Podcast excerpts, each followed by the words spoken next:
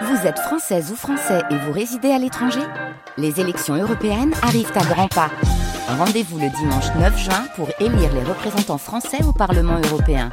Ou le samedi 8 juin si vous résidez sur le continent américain ou dans les Caraïbes. Bon vote vous avez certainement déjà vu ces boutiques un peu étranges de nos centres-villes. Leurs rayons regorgent de jeux de société rangés aux côtés des jeux de rôle, des puzzles ou des cartes à collectionner. La fabrique des jeux. La première d'entre elles, Jeux des cartes, ouvre en 1977 à Paris. Une véritable institution. L'enseigne s'installe rapidement dans d'autres villes comme à Lyon et à Bordeaux. À l'époque, ce type de commerce propose essentiellement des jeux de rôle, une pratique en plein essor avec l'arrivée de Donjons et Dragons. Au fil des ans, les jeux de société deviennent populaires et occupent une place de choix dans les rayons. Désormais, ce sont plus de 1000 nouveaux jeux qui sortent chaque année, une offre dense qui nécessite des conseils avisés. Se rendre dans une boutique spécialisée dans les jeux, c'est comme aller chez un caviste pour trouver une bouteille en accord avec un plat.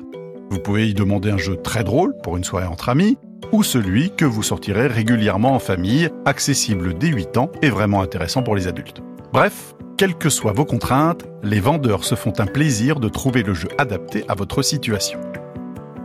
C'est en 2016 que naît l'association du groupement des boutiques ludiques. Les 190 adhérents se sont baptisés les ludicaires.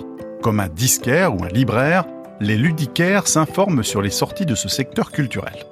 Ils rencontrent auteurs et éditeurs francophones lors de salons professionnels, à Vichy ou à Cannes, pour mieux choisir les jeux qu'ils vous proposeront demain.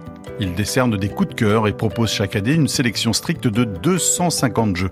Vous la trouverez dans un catalogue gratuit sur leur comptoir ou en ligne sur leur site internet.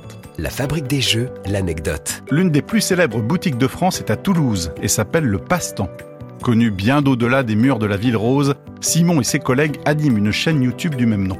Chaque semaine, ils filment les allées de leur magasin et commentent avec beaucoup d'humour les jeux fraîchement arrivés.